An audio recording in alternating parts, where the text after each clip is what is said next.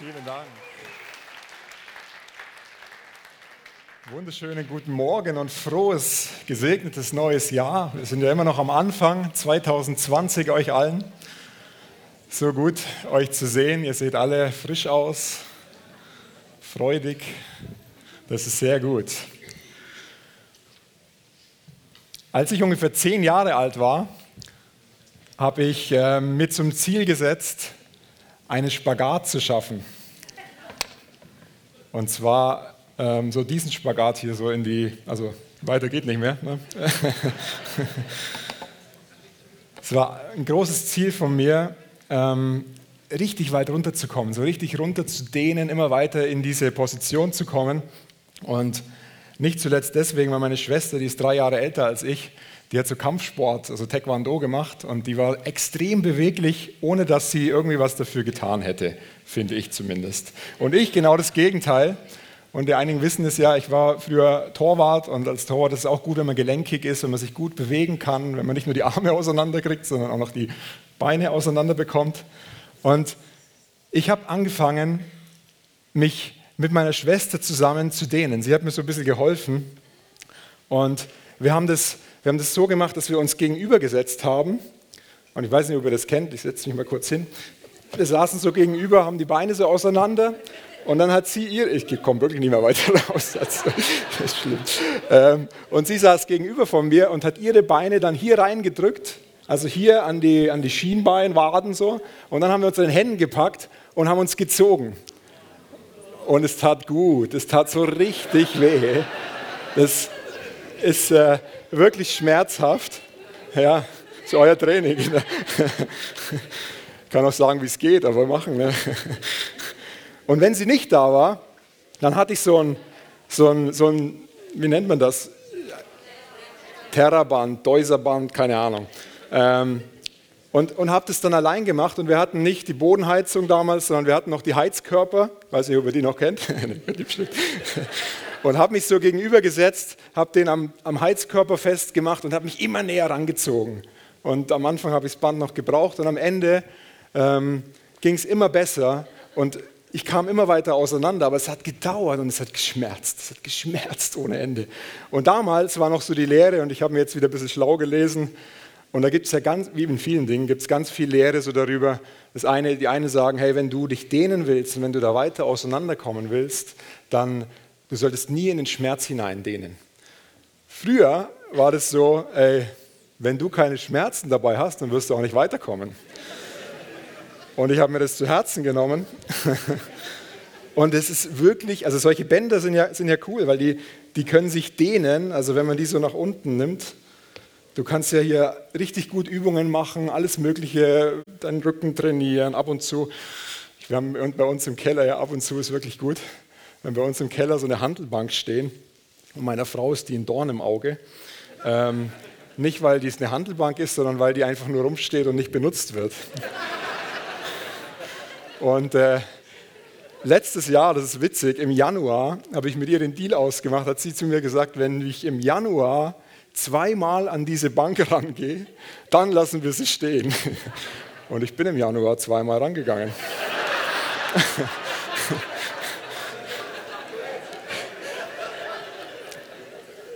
Nur danach kannst du noch an einer Hand abzählen über das ganze Jahr. Ich möchte heute mit euch über Stretching reden. Über Stretching. Stretching ist ja nicht nur das Dehnen und wenn du ein bisschen Sport machst, dann weißt du, dass Dehnen wichtig ist, dass Stretching wichtig ist, dass Aufwärmen wichtig ist für deinen Sport, damit der Muskel nicht reißt. Wenn du eine ruckartige Bewegung machst, ich meine, als wir, ich war so am Spagat trainieren und habe nebenbei Fußball gespielt und wir, haben, wir sind raus. Und wenn ihr Jungs kennt, die, die shooten, die Fußball spielen gehen, wir sind auf den Platz rausgegangen, haben den Ball gesehen und wir hatten gute Vorsätze, vielleicht uns kurz warm zu machen. Aber wenn wir den Ball gesehen haben, dann war der Vorsatz vorbei. Dann sind wir drauf los und haben den so schnell wie möglich ins Tor schießen wollen. Und das geht als Kind richtig gut, weil da sind die Muskeln einfach noch ein bisschen anders. Du gehst hin, ziehst ab, voll durch. Und ich habe das mit zwölf Jahren dann nochmal gemacht und ich bin immer noch ein Kind gewesen, dachte, das funktioniert. Und mit einem Mal, als ich das gemacht habe, ist es mir in die linke Leiste so richtig reingefahren. Und ich konnte mein Bein, also ich konnte wirklich noch gerade so laufen. Wenn's, also kann mich noch sehr gut daran erinnern. Wir sind dann zu meinem Onkel, der Arzt war, hin und der hat es angeschaut und hat gesagt, hey, du hast eine heftige Leistenzerrung. Ist noch kein Faserriss, aber es ist eine Leistenzerrung mit zwölf, das ist recht früh. Und ich, hab, ich weiß noch, wir hatten so ein, so ein, so ein Treppengeländer und ich habe versucht, meinen Fuß da wieder drauf zu kriegen und ich habe Wochen gebraucht, bis ich den überhaupt wieder so hochheben konnte. Und es war für mich der Horror. Das war richtig eine Beeinträchtigung, weil ich wollte raus mit meinen Jungs und, und wir sind nicht auf den Platz gegangen und einer hat gesagt, hey, ihr könnt durch schon mal spielen, ich dehne mich noch kurz und so. Ähm, das machen Kinder nicht. Später dann, ähm, als es dann ein bisschen äh, reifer wurde, habe ich mich schon ziemlich ausgiebig gedehnt. Mittlerweile, wenn du, wenn du so Profis anschaust, gerade im Fußball, die machen sich 45 Minuten, bevor die überhaupt auf den Platz zum Aufwärmen gehen, schon in der Kabine warm. Das weiß kaum einer. Aber die sind am Aufwärmen, am Körper in Muskulatur, in Temperatur bringen, sich warm machen und schaffen es dadurch, Verletzungen vorzubeugen und auch viel schneller wieder zu regenerieren. Also ganz spannend. Ich weiß nicht, wie dein Jahr 2019 war. Wir sind ja immer noch am Anfang 2020. Ich weiß nicht, was du für Situationen hattest, die dich gestretched haben die dich so richtig herausgefordert haben, die dich vielleicht sogar überfordert haben. Ich weiß nicht, was du für Phasen hattest. Vielleicht hast du sogar gedacht, das sind so Phasen, wo dein Muskel sogar reißt oder anfängt, eine Faser von so einem Muskel zu reißen. Dann blutet es ja ein. Das ist noch ziemlich, habe ich auch schon mal gehabt, auch schmerzhaft und nicht schön.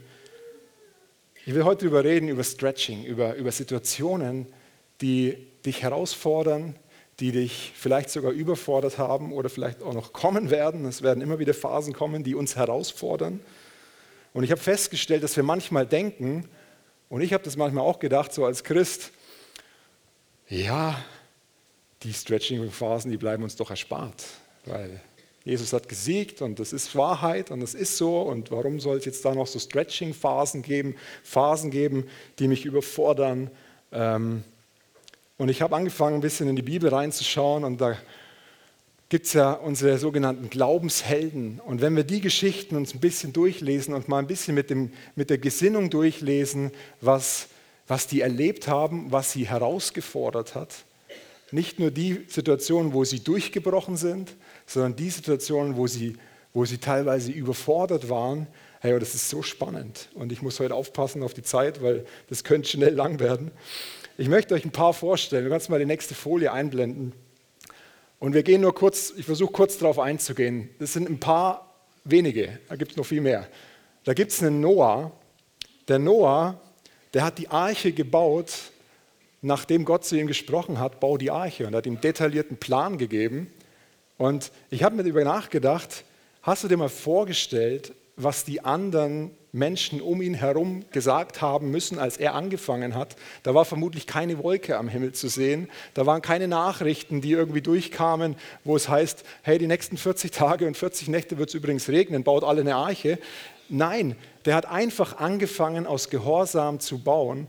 Und kannst du dir vorstellen, was der sich wahrscheinlich angehört hat? Das steht leider nicht in der Bibel, aber ich kann es mir nur ausmalen, was der für was die Leute wahrscheinlich, du bist doch verrückt, was machst du, so ein Riesending und was hast du vor?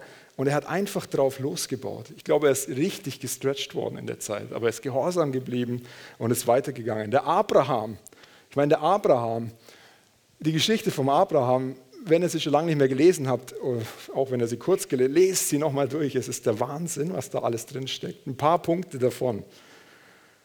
Gott beruft ihm im 1. Mose 12. Da heißt es, geh hinaus, kannst du, genau, aus deinem Land und aus deiner Verwandtschaft und aus dem Haus deines Vaters in das Land, das ich dir zeigen werde. Und ich will dich zu einem großen Volk machen und dich segnen und deinen Namen groß machen und du sollst ein Segen sein. Und dann geht es noch weiter. Und die dich segnen, ähm, werden einen Segen bekommen und so weiter. Und der Abraham, damals hieß er noch Abram, war 75 Jahre alt, als er diese Verheißung bekommen hat von Gott. Und er zog aus aus dem Land Kanaan und da war eine schwere Hungersnot und er ist geflüchtet dann mit seiner Frau Sarai, die noch Sarai hieß, nach Ägypten. Und Er hat seine Frau dann als Schwester dort angegeben, als er da hinkam, weil er ähm, wusste, wenn, wenn die, die war so von schöner Gestalt, heißt es, war so eine schöne Frau, wenn sie die sehen, dann werden sie ihn umbringen und wird dem Pharao die als Frau geben. Und er hat sie dann, hat, die haben dann den Deal gemacht, dass er die Schwester ist und er hat dadurch großes, ähm, großen Reichtum gewonnen. Ähm, es heißt, dass der, der, Pharao wollte dann die Frau zur, die, seine Sarai wollte zur Frau nehmen und dann kamen auf einmal Plagen über den Pharao und äh, der hat irgendwann gemerkt, hey, das ist gar nicht deine Schwester, das ist ja deine Frau. Und dann schickt er die wieder aus dem Land raus und sagt, hey, ihr müsst gehen, weil es sind nur Plagen, mir geht so schlecht. Und dann geht es weiter und dann trifft der Abraham den Lot, seinen Neffen, und die waren beide, die hatten riesen Herden gehabt, beide. Richtig viel Reichtum war da gewesen. Und der, die, die, die Hirten von Abraham und vom Lot haben angefangen, sich zu streiten, weil das Land zu klein war, wem denn jetzt was gehört. Der nächste Stretching-Moment für den Abraham. Er musste da wieder rein und wieder schauen, hey, wie können wir das besser hinkriegen? Und schlägt dem Lot dann vor, geh du in das Land, ich gehe in das, du darfst auswählen. Und es geht weiter und er lebt wieder Segen, wieder ein Auf und ein Ab. Und der Abraham, der war kinderlos. Das heißt, er hatte keine Kinder. Und das ist nicht mal so, dass er keine Kinder hatte, das war zu der Zeit eine Katastrophe, dass er keine Kinder hatte. Das war wie du bist ein nicht gesegneter Mann, ein, fast ein verfluchter Mann. Und Gott führt ihn aus seinem Zelt hinaus unter den Sternenhimmel und sagt zu ihm, sieh doch die Sterne am Himmel und zähle die Sterne, wenn du, die, wenn du sie zählen kannst. So soll dein Same sein. Und dann heißt es, und Abraham glaubte dem Herrn und das rechnete er ihm als Gerechtigkeit an. Und dann geht es weiter und der Gott verheißt dem Abraham den Isaak, den Sohn, der aus ihm kommen wird. Und der Abraham, als er das dann nochmal hört, er hatte das wahrscheinlich noch nicht so richtig verstanden, hat er innerlich gelacht, ist auf sein Angesicht gefallen, weil er sich fast nicht vorstellen konnte. Er war fast 100 zu dem Zeitpunkt. Er hat gesagt, hey, meine, meine Frau Sarah, die ist dann fast 90, das funktioniert gar nicht mehr. Wie soll die noch ein Kind bekommen? Auch die Sarah hat es dann ähm, zu hören bekommen und sie wurde schwanger und gebar den Isaak. Und dann prüft Gott in Abrahams Gehorsam mit dem Isaak. Er hat fast 80 Jahre auf den Isaak gewartet. Und er sagt ihm, hey, geh auf den Berg und bring ihn mir da als Opfer. Und der Abraham macht's. Und das kannst du dir nicht vorstellen, was das für ein Stretching-Moment ist. Aber er hat seine, was die alle, alle, auf die wir kurz eingehen werden, gemeinsam haben, ist ihre intime und innige Beziehung zu Gott. Der Abraham hat gewusst, dass Gott es gut meint, dass er gute Pläne hat. Wenn er nicht diese innige Beziehung zu ihm gehabt hätte, hey, niemals hätte er das gemacht. Aber ich denke mir so, was ist das für ein Stretching? Was, ist das für, was sind das für Herausforderungen, denen diese Menschen, diese Glaubenshelden begegnen mussten. Der Durchbruch vom Abraham war sein unerschütterlicher Glaube an Gott. Egal wie aussichtslos seine, seine Lage war, seine Beziehung zu Gott war immer intakt. Er hat nicht aufgegeben. Und dann heißt es in 1. Mose 22, 17 bis 18, darum will ich dich reichlich segnen und deinen Namen mächtig mehren wie die Sterne am Himmel und wie den Sand am Ufer des Meeres. Und dein Same soll das Tor seiner Feinde in Besitz nehmen und in deinem Samen sollen alle Völker der Erde gesegnet werden, weil du meiner Stimme gehorsam warst. Wow, was für eine Verheißung. Ich glaube, hinter den Stretching-Momenten von dir, von mir, von jedem Einzelnen von uns steckt das Potenzial zum Durchbruch. Das Potenzial zum Durchbruch von dir persönlich, dass du durchbrichst in einer Sache, wo du vielleicht schon lange Durchbruch brauchst. Und ich weiß, der Markus hat vorhin gesagt, er kann das Wort Durchbruch schon gar nicht mehr hören. Tut mir leid, ich weiß auch kein besseres Wort. Aber es steckt nicht nur die Kraft oder das Potenzial, dich selbst zum Durchbruch zu bringen, sondern ich glaube, du hast sogar die Salbung, Menschen um dich herum zum Durchbruch zu bringen, weil du durchgebrochen bist. Was Gott einmal in deinem Leben tut, kannst du freisetzen. Nicht nur über Menschen um dich herum, über eine ganze Generation. Hier heißt es, ähm, alle Völker der Erde werden gesegnet werden, weil du meiner Stimme gehorsam warst. Was für eine krasse Verheißung.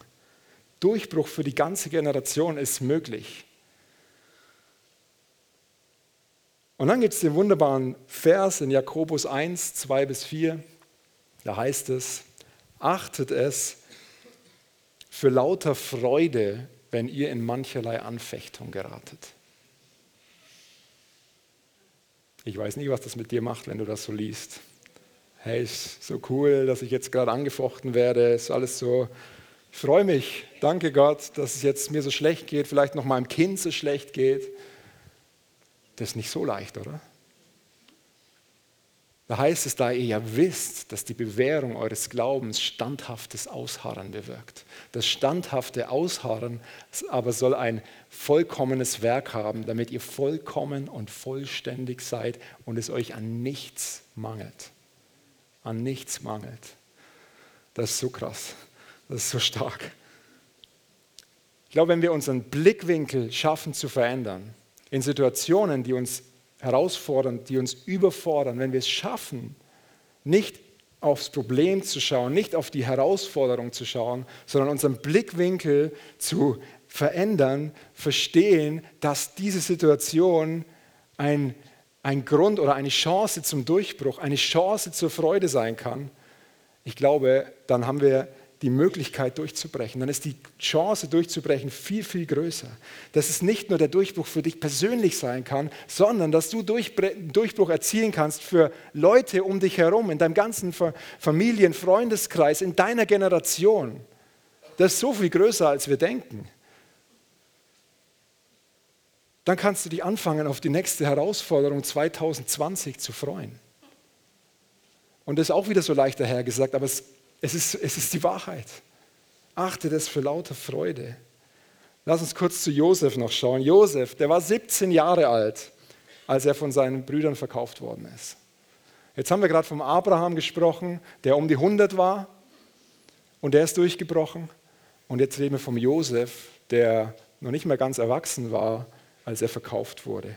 Und es hat über 15 Jahre gedauert, bis er seine Familie wieder gesehen hat. Ich meine, manchmal lesen wir das so, ne? Seite für Seite und für Seite, und wir verstehen gar nicht die Dimension, die dahinter steckt, dass da ein Zeitraum ist, der nicht, danke Jesus, dass jetzt gerade sofort der Durchbruch passiert ist. Das gibt es ja Gott sei Dank auch und das wollen wir immer mehr sehen. Aber es gibt auch Momente, die brauchen Zeit und die brauchen vielleicht sogar Jahre.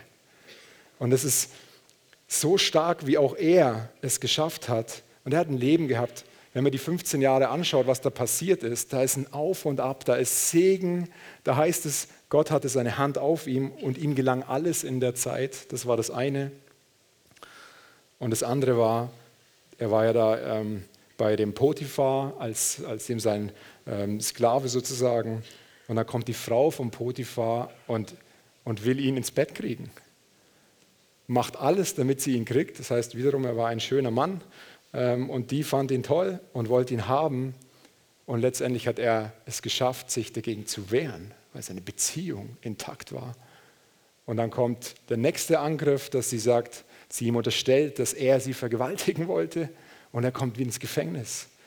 So wieder ein Stretching-Moment, wieder ein Moment, wo du denken könntest, hey, was passiert hier eigentlich? Überlebe ich das Ganze überhaupt? Was all diese Glaubenshelden gemeinsam haben und was mich so begeistert, ist ihre intime, innige, unerschütterliche Beziehung zu Gott. Ihre intime, innige, unerschütterliche Beziehung. Manchmal, und das habe ich mir auch schon oft gedacht, denken wir doch so, ja, denen ist alles, denen ist alles gelungen, alles hat geklappt, was die angepackt haben, kam zum Segen, du liest es so Seite für Seite, aber wenn wir tiefer reinlesen, wenn wir es auf dem Blickwinkel mal herauslesen, dann sehen wir, hey, da sind so viele Momente, die sie mega gestretched haben, die, dieses Band würde nicht ausreichen und du kannst es so schön und so weit dehnen, aber es waren Momente, die taten weh, die, die sind nicht mal so eben passiert und so locker vom Hocker ähm, überwunden worden. Der Paulus, er leidet dreimal Schiffbruch. Ich habe mal nachgeguckt, er ging etwa 4000 Kilometer zu Fuß auf seinen Missionsreisen. 4000 Kilometer. Ich meine, ja, braucht man nicht viel dazu sagen. Ne? 4000 Kilometer. Da gab es keinen Zug oder Flugzeug oder Auto. Ohne ihn hätte sich das Christentum nicht in der Art und Weise ausgebreitet, wie es sich ausgebreitet hat. Er war im Gefängnis, wurde geschlagen. Jesus, nur ein Beispiel, war im Garten Gethsemane und schwitzte Blut, weil die Sünde der Welt auf ihm gelastet ist, hat einen riesen Stretching-Moment und er ist zum Durchbruch gekommen. Es hat einen Preis gekostet, jeden Einzelnen. Und es gibt ja auch noch in unserer heutigen Zeit Glaubenshelden. Hey, und du bist ein Glaubenshelden. Du kannst wahrscheinlich die Geschichte noch weitermachen, wenn du auf dein Leben schaust und dir überlegst, hey, was hatte ich eigentlich schon alles für Momente, die mich so gestretcht haben. Vielleicht war es gerade letztes Jahr, vielleicht ist es auch schon ein paar Jahre her. Vielleicht ist es gerade eben, wo du drin bist in so einem Stretching-Moment und, und nicht weißt, wie es rauskommt. Aber das soll heute dich ermutigen, dass da Menschen sind um dich herum. Jeder Einzelne könnte wahrscheinlich jetzt hier eine Geschichte erzählen, wo er gestretched wurde, wo er herausgefordert wurde, wo er überfordert worden ist. Und ich auch übrigens, da gibt es noch einiges.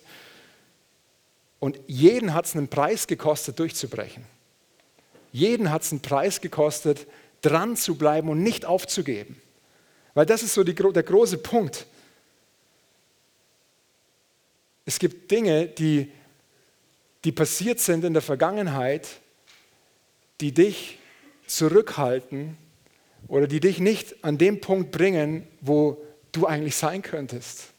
Sei es Unversöhnung, sei es, sei es Enttäuschungen, sind es Verletzungen. Es gibt Dinge, die du letztes Jahr wahrscheinlich getragen hast und die du wie so einen Rucksack angezogen hast und den Rucksack hast du mit ins neue Jahr genommen. Und das ist nicht der Plan gewesen. Der Plan ist, dass du mit Leichtigkeit ins neue Jahr gehen kannst. Ich weiß nicht, was es war, ob es Enttäuschungen waren, vielleicht haben dich Menschen enttäuscht, vielleicht hat dich eine Situation enttäuscht, vielleicht sind es Verletzungen, vielleicht sind es Verluste, vielleicht hast du einen Job verloren, vielleicht hast du einen Menschen verloren, jemanden, der dir extrem wichtig war, vielleicht hast du einen Freund verloren, weil er weggezogen ist, vielleicht hast du Geld verloren oder Ängste, Sorgen, die wir mitnehmen, die uns belasten Tag für Tag. Wisst ihr, ich, 2020 werden wahrscheinlich wieder Momente kommen, die uns herausfordern werden. Ziemlich sicher. Mit meiner Tochter, die Emily, unsere Älteste, sie ist eine Person, sie liebt Sicherheit. Sie liebt diese, also wenn, alles, wenn sie alles im Griff hat, das liebt sie. Wir waren jetzt Skifahren über die Tage und saßen in der Gondel und wir haben, glaube ich, die ganze Gondelfahrt darüber gesprochen, ob diese Gondel sicher ist. Ob das Seil hält in der Gondel. Und mein Papa war mit dabei und der hat dann angefangen zu erzählen: Ja, weißt du, diese Gondel, die haben noch ein Sicherheitsseil. Dann schaut sie an das Seil hoch und sieht, da ist aber nur ein Seil. Dann habe ich so gefragt: Wo siehst du denn da ein Sicherheitsseil? War nicht so äh, förderlich, war nicht so clever gewesen.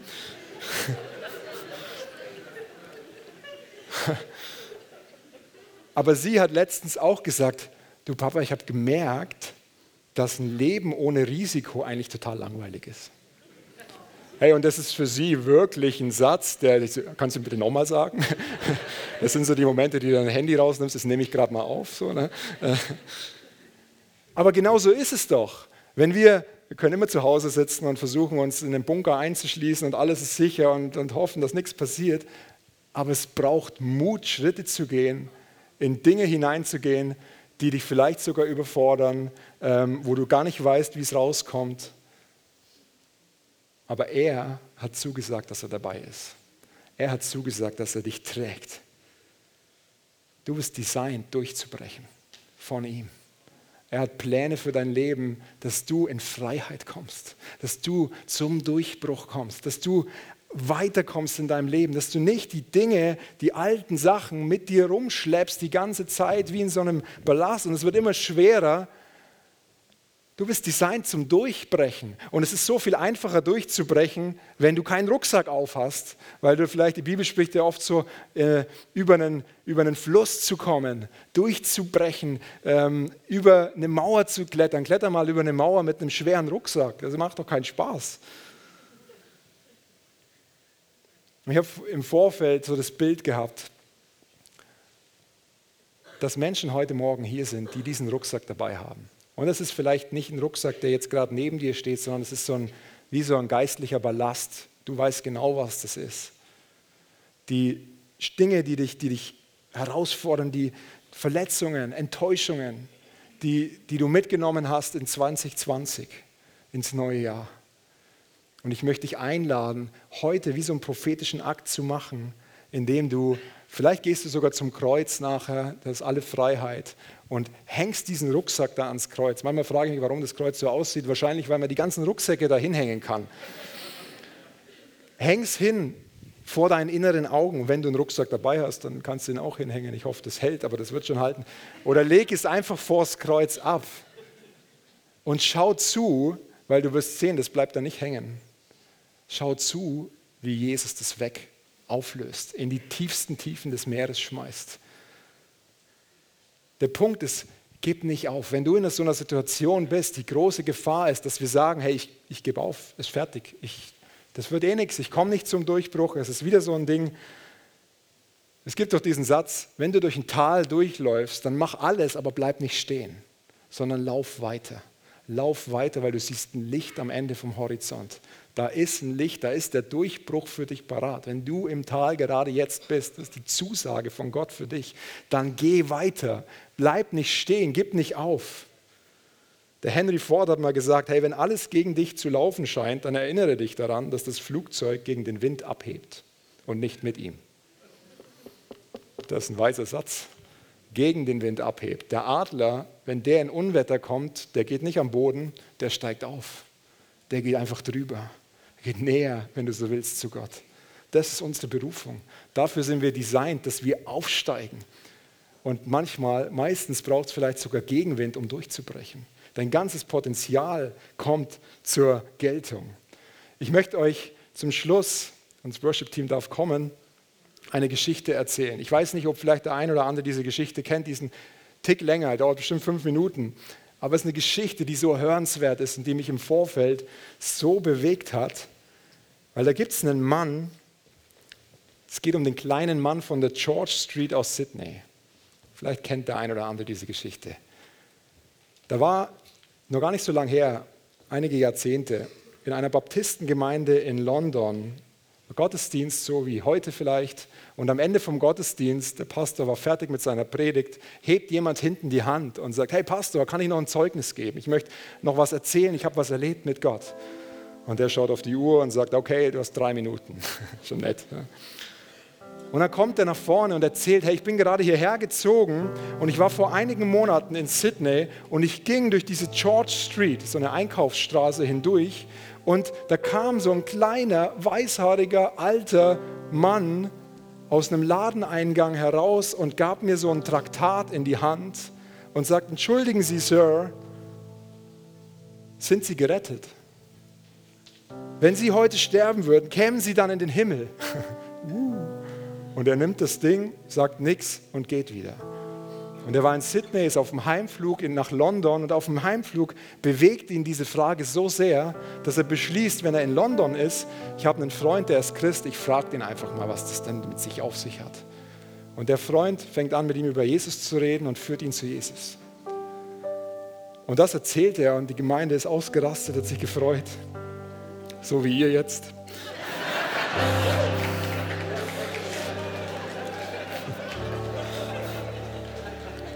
Und der Baptistengepastor, der flog eine Woche später an einen anderen Ort, und zwar ja, nach Australien. Und am Ende vom Gottesdienst ist so eine Ministry-Zeit und eine Frau kommt zu ihm in die Seelsorge dann, hat so ein Seelsorgegespräch danach noch gehabt und sagt zu ihm, hey, ich, ich habe lange Jahre in Sydney gelebt und jetzt bin ich aber wieder, jetzt lebe ich in, ähm, in, in London wieder und vor zwei Monaten habe ich Freunde mal wieder in Sydney besucht. Ähm, und die, ich habe gesagt, ich muss dir noch was kaufen. Bin in die George Street gegangen.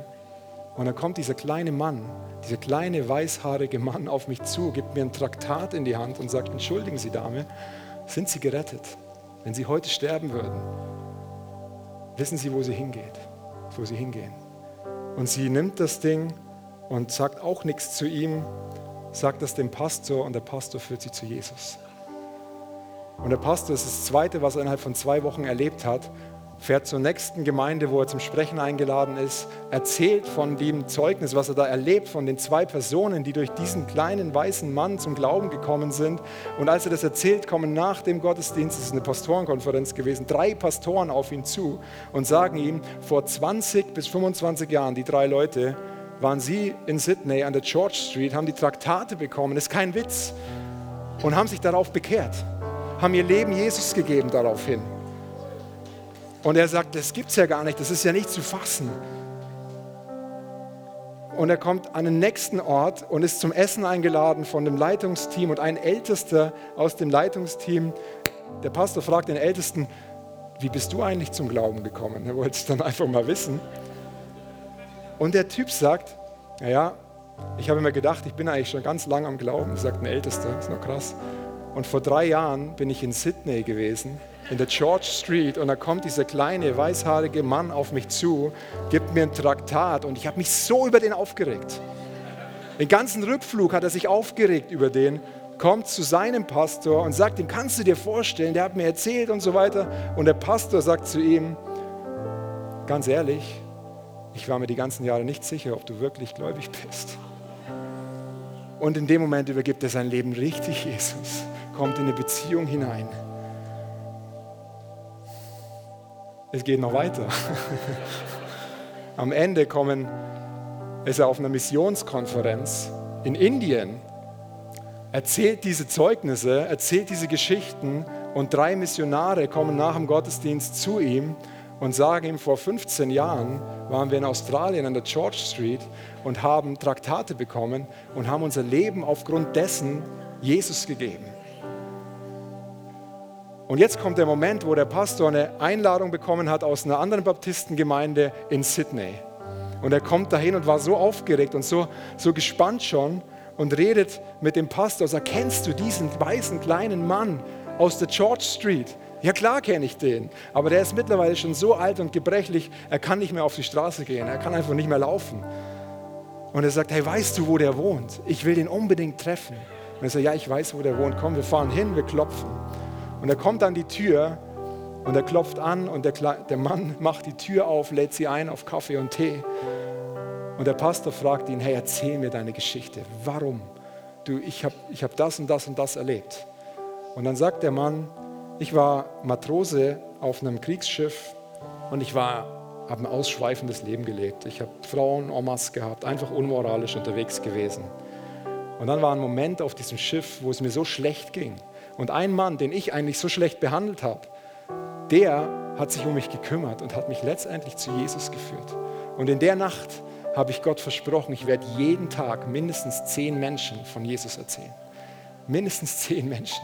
Und wenn ich krank war, dann ging es nicht. Aber ich habe es versucht und ich habe es über 40 Jahre gemacht.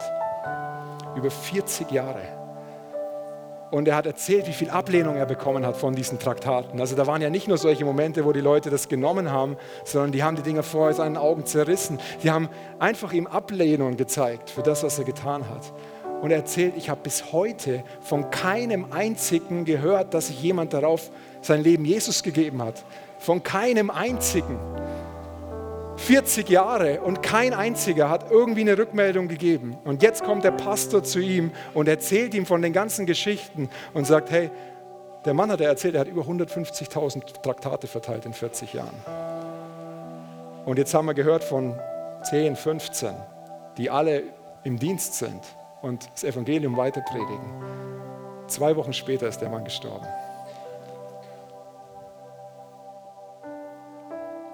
Stretching-Momente können heftig sein.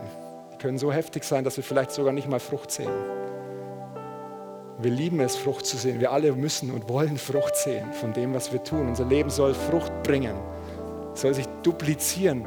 Aber bist du bereit, weiterzumachen, auch wenn nichts kommt? Bist du bereit, weiterzugehen, auch wenn du nicht siehst, dass da irgendwo das Licht ist? Aber du hast Gottes Stimme gehört und weißt, das ist der richtige Weg. Ich will dich einladen, heute ist ein Moment, das festzumachen, ihm zu sagen, ich bin hier. Und wir beten alle, dass wir Frucht sehen, aber es ist nicht der Grund, warum wir es tun, sondern weil wir ihn lieben und weil er durchbrechen soll, weil du durchbrechen kannst und weil du das Potenzial in dir trägst zum Durchbruch für ganz Aarau, für ganz Aargau, für die ganze Schweiz zu werden, für ganz Europa. Und das ist das, was wir wollen dieses Jahr. Wir wollen nicht um unser, uns selbst drehen, sondern wir wollen wachsen, weil das Königreich wachstümlich ist. Lass uns doch mal aufstehen gemeinsam. Wir haben einen neuen Song oder einen Song, wo wir einmal nur ähm, eine, ich glaube, die, die Refrain gesungen haben oder Bridge oder keine Ahnung, egal. Das heißt, wir lieben deinen Namen. Und das ist wie eine Hymne. Und ich hab, wir haben so einen Eindruck im Vorfeld gehabt, dass der Song ein Song ist, der Durchbruch bringt. Weil da heißt es, und wir hören nicht auf. Wir hören nicht auf zu singen. Wir hören nicht auf, ihm zu dienen. Wir hören nicht auf, seinen Namen zu verkünden, weil es unser Auftrag ist. Und ich möchte dich gleichzeitig einladen, während du das einfach von ganzer, ganzem Herzen singst, wenn es für dich jetzt dran ist, deinen Rucksack ans Kreuz zu bringen. Du kannst es wirklich symbolisch machen, dass du davor läufst und einfach das ablegst, was dich hält. Wir werden nachher das Ministry-Team auch später da haben. Du kannst auch mit jemandem beten und die helfen dir mega gern dadurch. Es gibt so viele wunderbare Möglichkeiten wie du. Du musst nicht allein dadurch gehen. Aber nimm den Moment, lass ihn nicht vorübergehen gerade jetzt am Anfang vom Jahr, wenn so Situationen kommt, dass du es mit lauter Freude entgegennehmen kannst und sagst, hey, es ist ein Moment, wo Durchbruch passiert. Es ist eine Chance, wo ich durchbrechen kann. So danke Jesus für den Moment jetzt. Danke, dass du hier bist, Heiliger Geist. Dass du jeden Einzelnen da berührst, wo es braucht. Dass Durchbruch kommt. Nicht, weil wir uns mehr anstrengen, sondern weil wir einfach deine Nähe suchen. Weil du uns nah bist. Heiliger Geist. Wir lieben deinen Namen, Jesus.